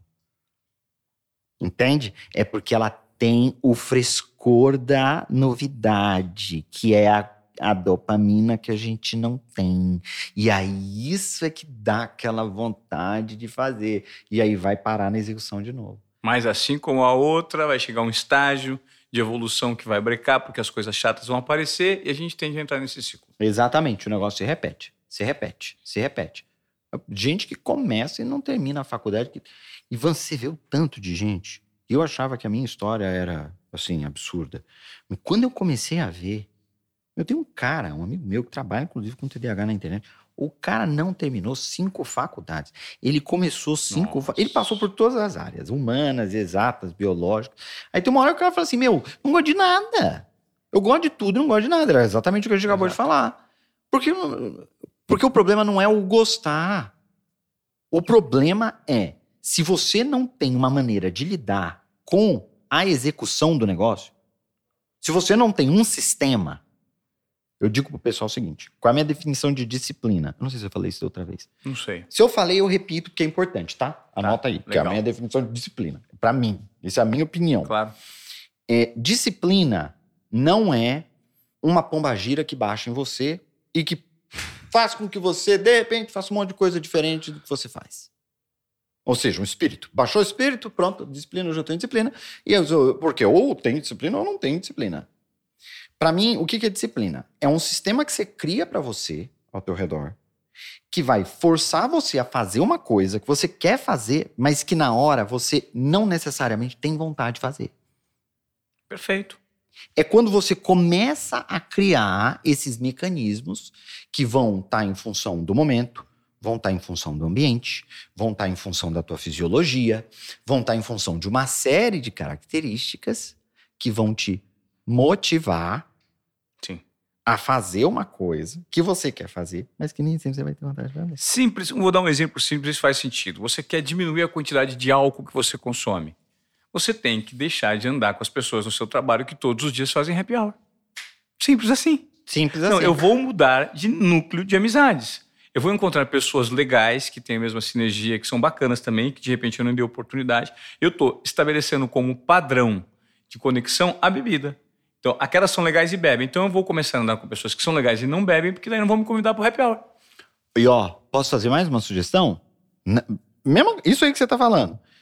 É sempre seis horas da tarde que a gente sai e vamos pro happy hour. Todos os dias, seis horas da Sim. tarde, não é? É. Então, o que, que eu vou fazer? Eu vou combinar com aquele meu amigo que gosta de pedalar, seis horas da tarde, quando eu sair, dele me esperar lá embaixo do prédio pra gente poder sair e pedalar junto. É, exato. E aí eu troco uma atividade por outra. E aí é Não. um mecanismo que você criou. Criou, exatamente. Porque é uma coisa que você quer fazer. Porque é fácil você marcar com teu amigo dele tá lá seis horas da tarde, vocês irem pedalar. Isso é fácil de fazer. Difícil é você resistir ao convite de todo mundo que tá te chamando para ir beber seis horas da tarde, quando você tá cansado do trabalho, para ir tomar a cerveja e vai vir aquela, vai ah, mas você merece estar relaxado. Você vai estar cansado, você já tem um nível basal de dopamina mais lá embaixo, aí você vai querer ceder. Então, assim, uma coisa é muito mais fácil de fazer. Claro. A outra é mais difícil. Então, a gente não tem que fazer o que é mais difícil. Fazer o que é mais difícil não é inteligência. Inteligência é você montar um sistema que vai facilitar as coisas para você conseguir o que você quer. Perfeito. Essa ideia de que não, você tem que não, você tem que ter força de vontade, você tem que você tem que ter isso, você tem que ter aquilo, porque tem muito isso. E, e o TDAH, olha para você ver o problema disso. O TDAH começa a pensar assim: se eu não faço que nem o outro faz do jeito que ele faz e não atinge o mesmo resultado, Eu sou menos que o outro. eu sou menos que ele. Síndrome do impostor. Exatamente. Ah, cara, bingo! E aí você fala assim: eu não sou bom nesse mundo, a tendência é se depreciar. Exato. Eu sou defectivo, eu tenho um problema comigo. É, Olha cara. só, eu vou ficar insistindo fazendo do mesmo jeito, do mesmo jeito, do mesmo jeito. E nunca dá certo. Tá vendo só como eu tenho um problema? Porque eu não tenho força de vontade. Você tem que ter força de vontade. Eu falo assim, meu, você tem que mudar o jeito que você tá fazendo. Não é porque o fulano funciona bem desse jeito que vai funcionar bem pra você. Aí a pessoa começa a achar o seguinte. Eu falo assim, gente, às vezes tem coisa que a gente tem que pedir ajuda. Tem que pedir ajuda. Pede ajuda. E o que, que reforça esse comportamento hoje é a sociedade da comparação, né? Total. A gente hoje abre o Instagram, abre as mídias digitais e só se compara com o ponto positivo, o palco de cada um. É. As pessoas compartilham o palco. E aí a gente tem a tendência a nos compararmos com o palco dos outros. Aí a gente cai nessa espiral É. que vai nos transformando cada vez mais em menos aptos, É. menos confiantes, menos produtivos. E te digo mais: isso com todo mundo. Uma pessoa que tem alguma eh, neurodivergência, uma condição neurodivergente, ela desde pequena, ela, isso é inconsciente, ela começa a perceber que ela tem uma diferença para os outros. Eu costumo dizer que ela começa a perceber que as pessoas, a grande maioria pelo menos, nasceu com um manual de como é que se vive, que não veio com ela. Puta, isso é incrível. Assim, de coisas simples. De coisas muito simples.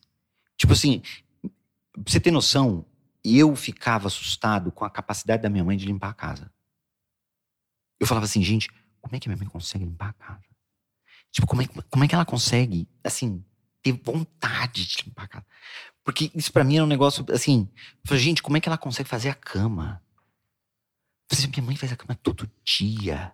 Como é que ela pode fazer a cama? Então, assim, isso eu consigo, assim, hoje, olhar pra Mas naquela época, eu não nem admitia que eu tinha é, esse tipo de, de dúvida ou de questão. Porque aquilo pra mim parecia algo completamente inútil. Uhum. Por que eu vou fazer a cama se eu vou deitar nela daqui a pouco? Vou desarmar de novo. Por que eu vou fazer a cama? Tipo assim, o esforço que eu vou ter, qual é a recompensa? Pra eu desfazer depois. É esse cálculo que eu tô fazendo. Uhum. Entendeu? E eu tô te dando só um exemplo, mas a gente vai se comparando desde pequeno. E a gente vai começando a perceber que tem coisas que são muito simples para as outras pessoas fazerem. De maneira, assim, é, usual. E que pra gente, assim, exige um esforço Absurdo. absurdo. É, Estudar, pra mim, era um negócio que, tipo assim, meu, era- as pessoas sentavam e estudavam. Eu falei, gente, como é que a pessoa consegue sentar e estudar? Ela não fala, ela não conversa com ninguém, ela não, ela não troca uma ideia. Assim, não dá certo. Como é que pode? não gente? questiona, não vem nada na cabeça dela quando ela está estudando? É. Não vem outros pensamentos paralelos na cabeça É, dela? como é que faz? Fica só lendo ali. É, você. Isso assimila? Não tem como. É, tipo, não tem como. sabe? Eu sou humano. Não sou é, eu não consigo fazer isso, meu. Não tem como. Eu tenho que conversar com alguém, eu tenho que trocar uma ideia, eu tenho que perguntar, eu tenho que questionar, eu tenho que... Ou seja, eu importunava todo mundo que estudava comigo. Não deixava ninguém em paz. Porque eu fazia pergunta. Mas isso aqui por quê? Mas isso aqui é aquilo. Eu era aquele menino chato, sabe? Por quê? Por quê? Por quê? Por quê? Por quê? Porque eu não- conseguia falar nada. Mas eu só percebo isso hoje. Porque naquela época eu só tinha o comportamento. Mas eu não sabia por que, que ele era daquele jeito. E por isso a gente está defendendo o autodiagnóstico, né? Que é super importante na indústria, na indústria, no mercado, no, no- no- na, na verdade, na realidade que nós temos hoje, Vida. na vida. Na vida, você nunca vai atrás de uma solução se você nem suspeita que existe uma condição pela qual você pode estar passando. Claro.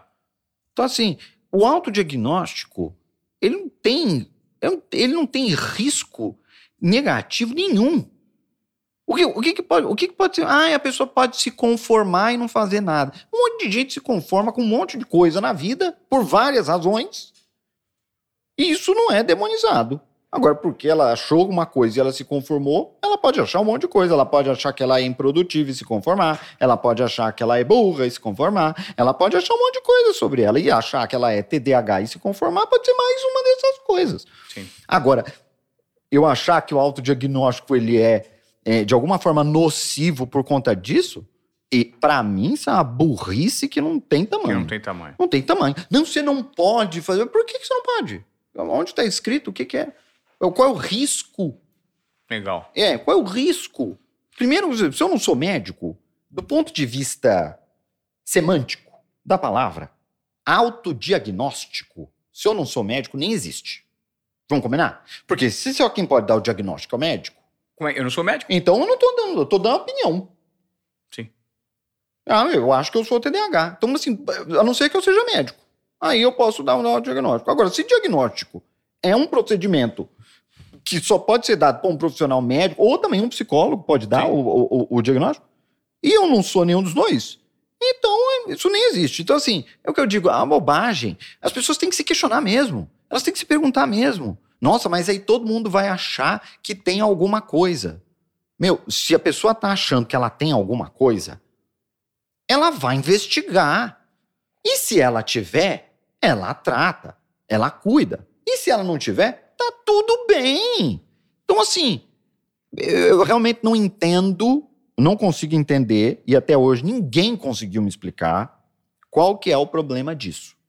É, algumas vezes as pessoas chegam e falam assim: ah, mas alguém pode se automedicar. Medicar. É isso que eu ia perguntar, exatamente. A automedicação, ela é um problema em qualquer situação. Qualquer segmento da vida. Em qualquer segmento da vida, qualquer medicação.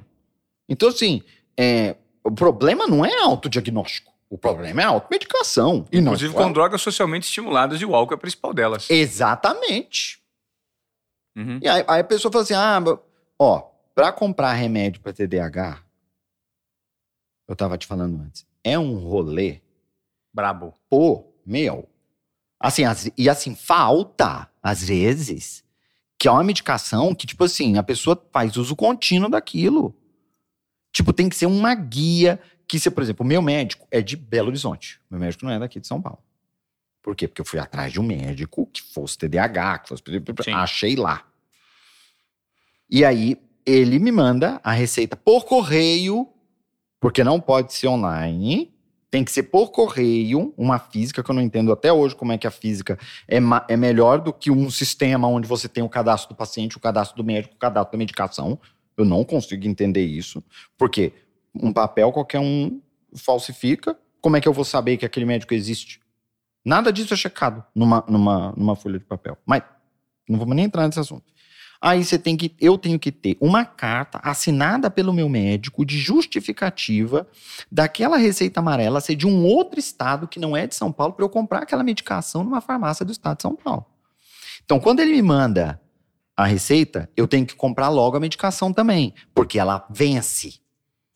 Ela vence, eu acho que em 30 dias. Eu tenho que comprar em 30 dias a medicação. Ou seja, ele prescreve, eu tenho que chegar aqui e eu já tenho que correr para a farmácia para comprar. Com toda essa papelada. Para poder eu conseguir comprar a medicação na farmácia. Aí eu falo assim, gente, se a pessoa já passou por um médico, passou por tudo isso, você fala, tá com... vou te falar, a automedicação é um. E a medicação para TDAH em geral é caríssima. Muito cara. Na farmácia. No mercado negro, meu Deus do céu. Nossa. E tem um monte de gente se medicando à torta direita, passando por Tem. cima de receitas. E... Tem. E normalmente as pessoas que têm problemas com medicação para TDAH são pessoas que não são TDAH, acham que vão ficar mais inteligentes se tomarem a medicação, ou vão emagrecer, ou vão qualquer coisa, vão no mercado negro, compram, como não só medicação para TDAH, como medicação para qualquer coisa. Tem um monte de gente que toma medicação para emagrecer, que toma medicação para isso, que toma medicação para aquilo, e tem problema. Então, assim, é, a falta de um acompanhamento médico é o problema. Ou seja, a automedicação é um problema e não só. Isso não tem nada a ver com autodiagnóstico. Claro. Até mesmo porque a grande maioria das pessoas que compram medicação no mercado negro não são TDAH. São pessoas que acham que vão ficar mais inteligentes maneira e ficam mais burras.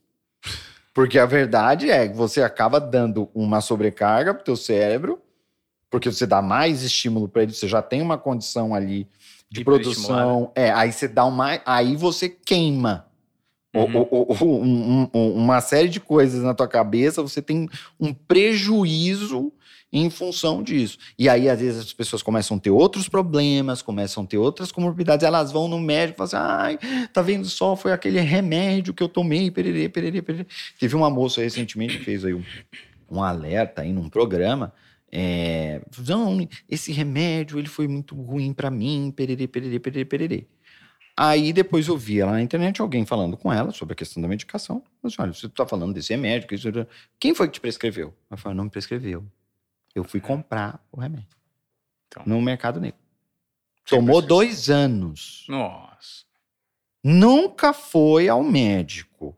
Então, para a gente finalizar esse episódio, para você que veio até aqui, desse bate-papo super interessante com o Bruno Nunes, Bruno, a gente estava falando sobre a importância das pessoas que identificaram, por meio de todos os exemplos gerados aqui nesse bate-papo que nós tivemos, a necessidade de dar o primeiro passo. O primeiro passo, a gente já falou, é procurar se informar, ler, né? E tentar essa busca por um autodiagnóstico, porque ninguém, toda- ninguém é médico para se, se autodiagnosticar, mas procurar ter mais informações. E depois, num segundo momento, procurar um profissional no mercado e, eventualmente, uma medicação, se necessário for. né? Isso. Assim, o médico é importante que ele entenda de TDAH. Então é importante a pessoa perguntar isso. Pergunta pro médico se você entende TDAH. Antes mesmo de ir ao médico, pergunta: olha, você entende do, do transtorno?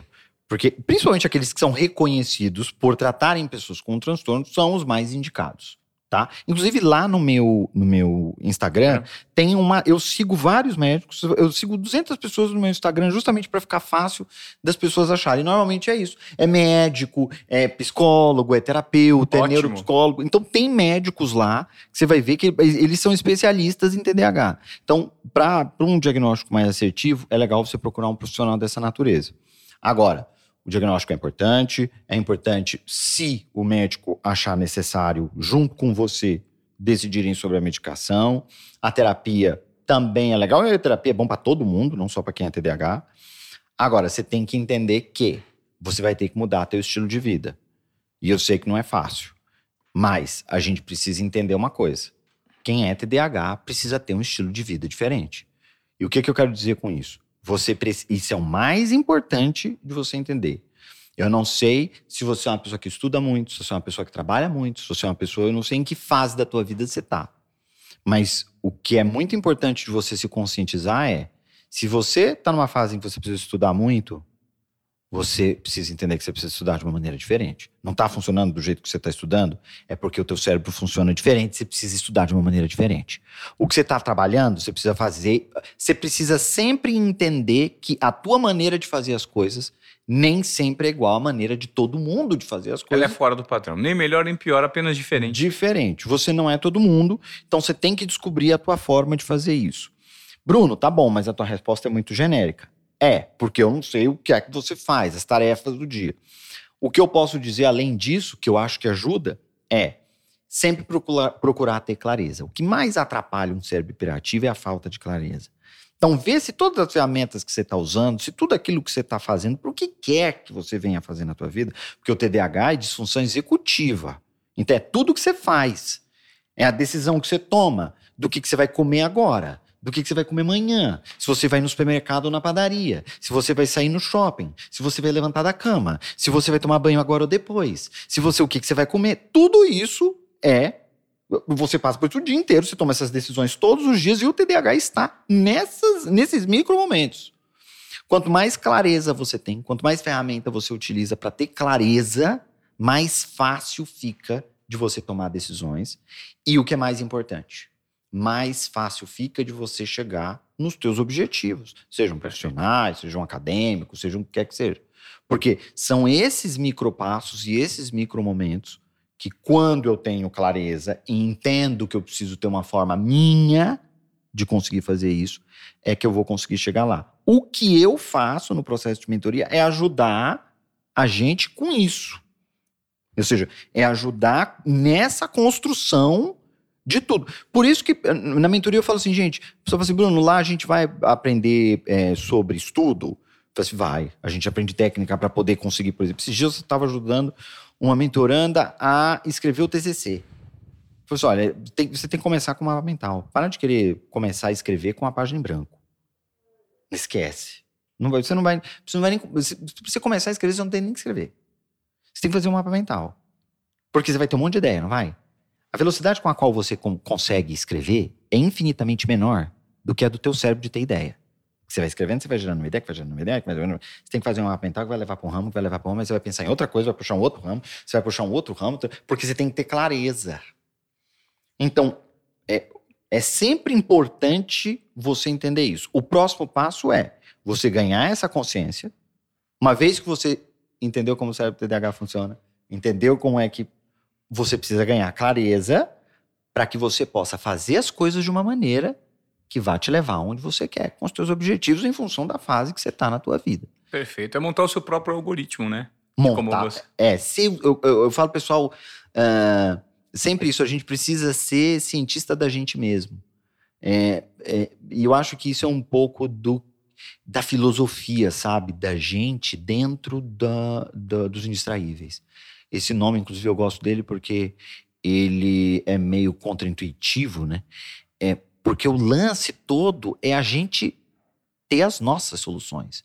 Nem sempre a melhor solução para mim, para o que eu faço, para o meu dia a dia, vai ser melhor para você.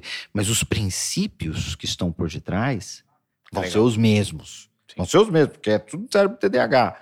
Mas a gente tem que ir ajustando. E para isso, a gente tem que ir fazendo um acompanhamento. Uma dica muito boa para quem é TDAH é fazer diário. Escreve. O mais, que as coisas mais importantes. Não é para falar assim, ah, é o meu crush, não é isso para falar. Para falar assim, ó, é, dormiu, como é que foi teu sono? É, presta atenção como é que a atividade física está interferindo no teu sono. Presta atenção como é que a frequência de atividade física está interferindo na tua capacidade de foco, no quanto você está comendo de açúcar e no quanto que isso está fazendo você se sentir Escrever no fim do dia é bom ou no início? Final. Olha, eu gosto de escrever de manhã. Mas aí é meu. Tem, tem uma galera dentro da mentoria, por exemplo, que prefere à noite. Eu gosto mais de manhã. Porque de manhã eu penso melhor. À noite eu tô cansado. Aí se eu tenho que pensar em tudo para escrever, dá preguiça. Aí eu prefiro de manhã. Porque aí de manhã, e eu faço isso normalmente depois que eu já fiz várias coisas.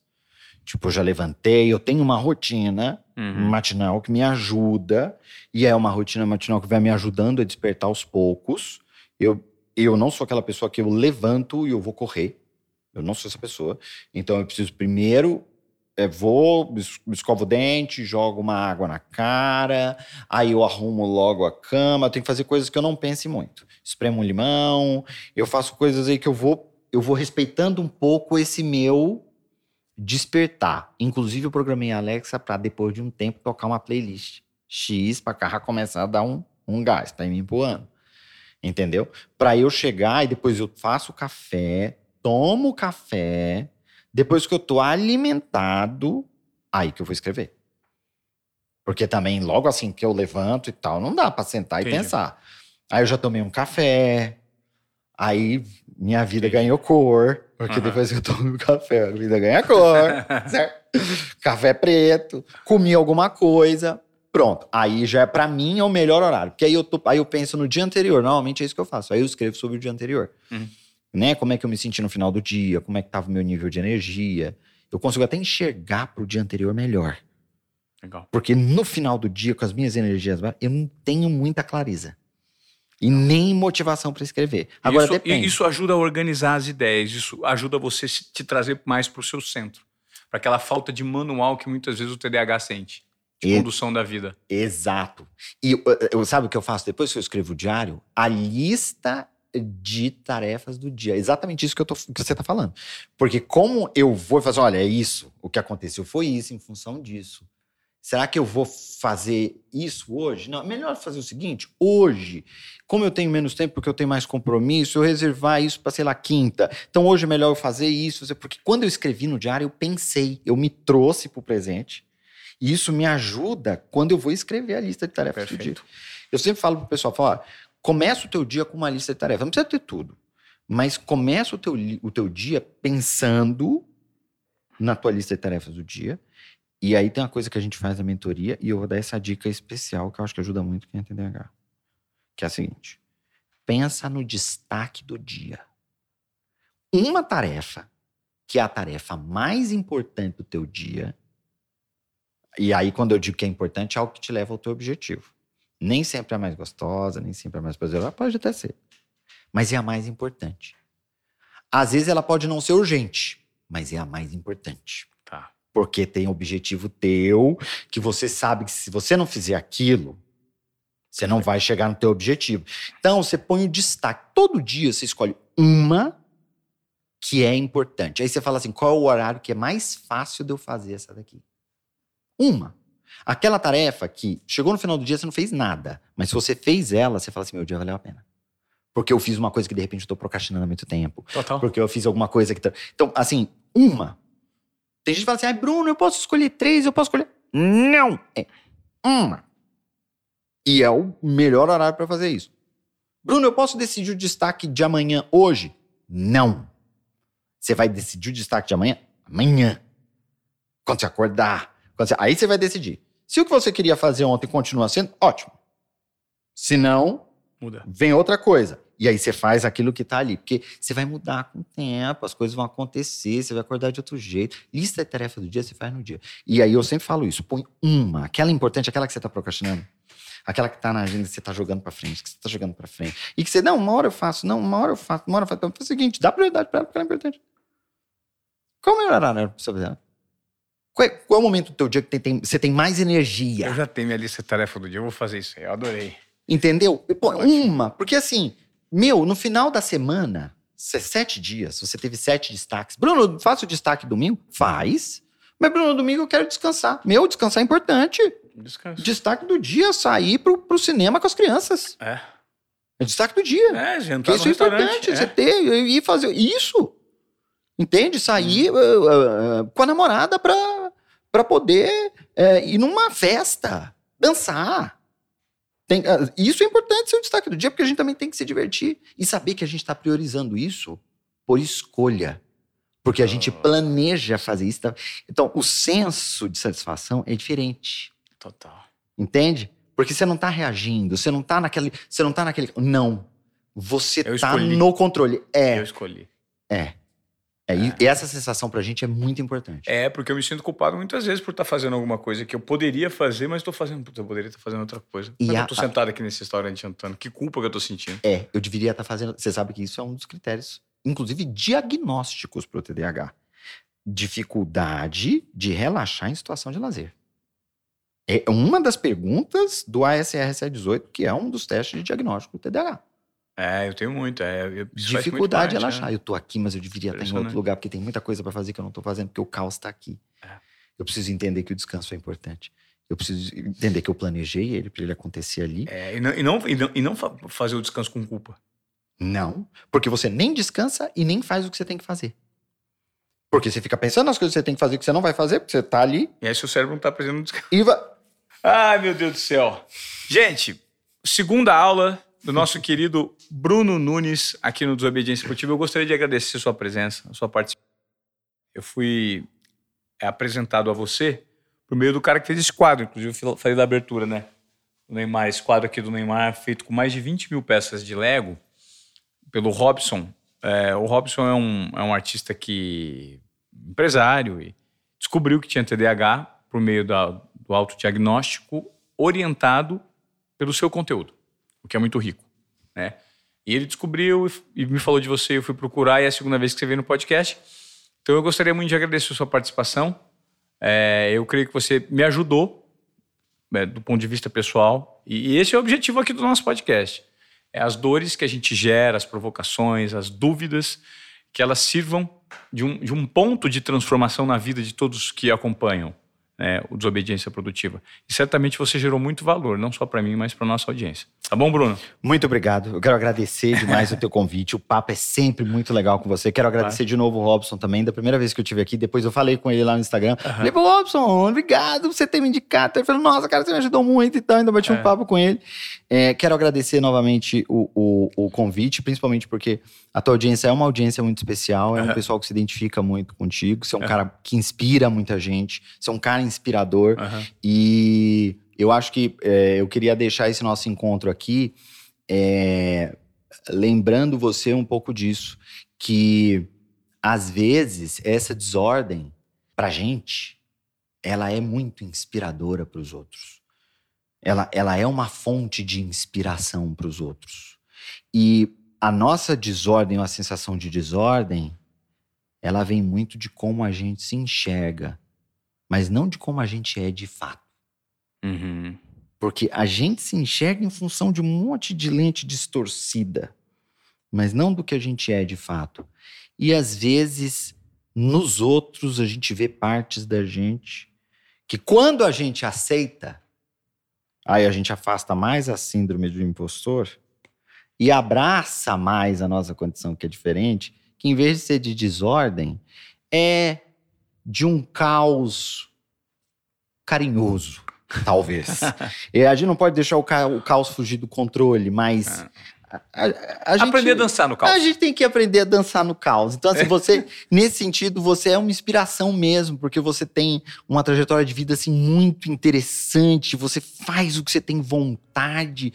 Você sempre aceitou muito a pessoa que você é, de certa forma, em função das várias escolhas, porque os resultados que você teve em toda a tua carreira são inegáveis e contra fatos não tem argumentos.